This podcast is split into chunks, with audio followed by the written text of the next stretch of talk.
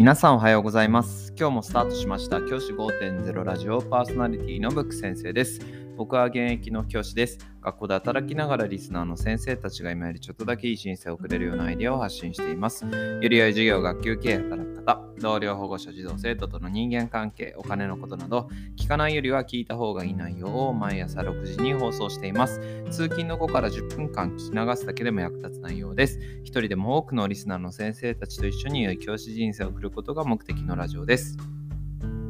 今回のテーマはこんな時期だからこそ子供たちをねぎらおうっていう話をしたいと思います。先生方今新型コロナウイルスオミクロン株の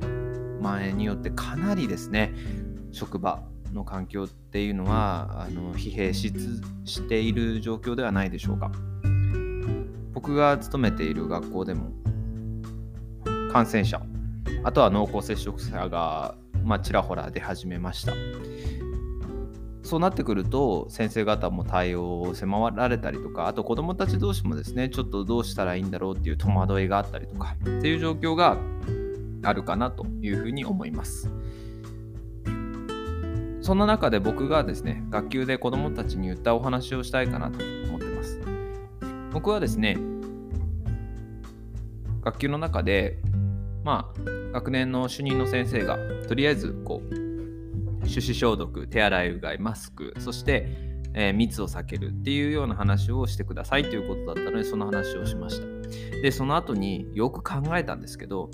待てと。僕が勤める学校の規模、まあ、中規模から大規模校、まあ、中規模校ぐらいになるのかな全クラス全学年6から5クラスぐらいなので中規模校とかって言われる規模かもしれないですがそういった規模の学校に勤めていると当然学校に500人とか子供たちがいるわけですよね。そんな子供たち500人いて感染者1人2人とかっていうふうに抑えられてるってことはこれ子供たちすごいんじゃないかなって思ったんですよね。子供たちはいろいろな我慢をしながら生活をしています。手の消毒をする。マスクをする。手洗いうがいをする。密を避ける。こういったことを子どもたちは本当に愚直にやってくれてる。そういうふうに僕は思ってます。だからこそ僕は子どもたちをねぎらおうと思っていや本当にその先ほど主任が言った4つのことを大事にする。プラスみんな本当によく頑張ってるよ。本当にみんなが頑張ってるからこそ感染者増えてないよね。本当にみんな素晴らしいよ。っていうことを伝えました。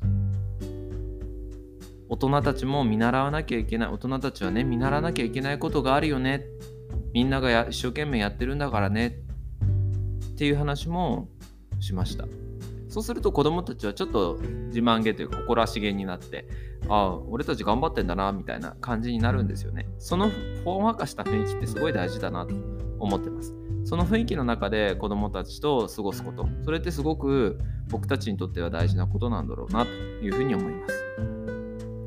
先生方が担当してる子どもたちもみんな頑張ってます。この感染症の中で子どもたちは見えない敵と本当に戦っていると思います。そんな子どもたちに消毒をしなさいなんとかしなさいっていうことも大事だと思います。でもでもよく頑張ってるよね。だからこれだけ防げてるんだよ。っていうことを伝えます。インフルエンザとか。前ねビフォーコロナの時代のインフルエンザなんていうものは実はかなり防げてないところありましたよね。それは何でかって言ったら当然その時代に手指消毒とかマスクを全員がするとかそういったことなかったからですよね。でも今はそういったものをきちんとやっているからこそ防げているものもたくさんあるわけですよ。世界的に見ても日本がこれだけ防げているっていうことは僕は誇っていいことだと思います。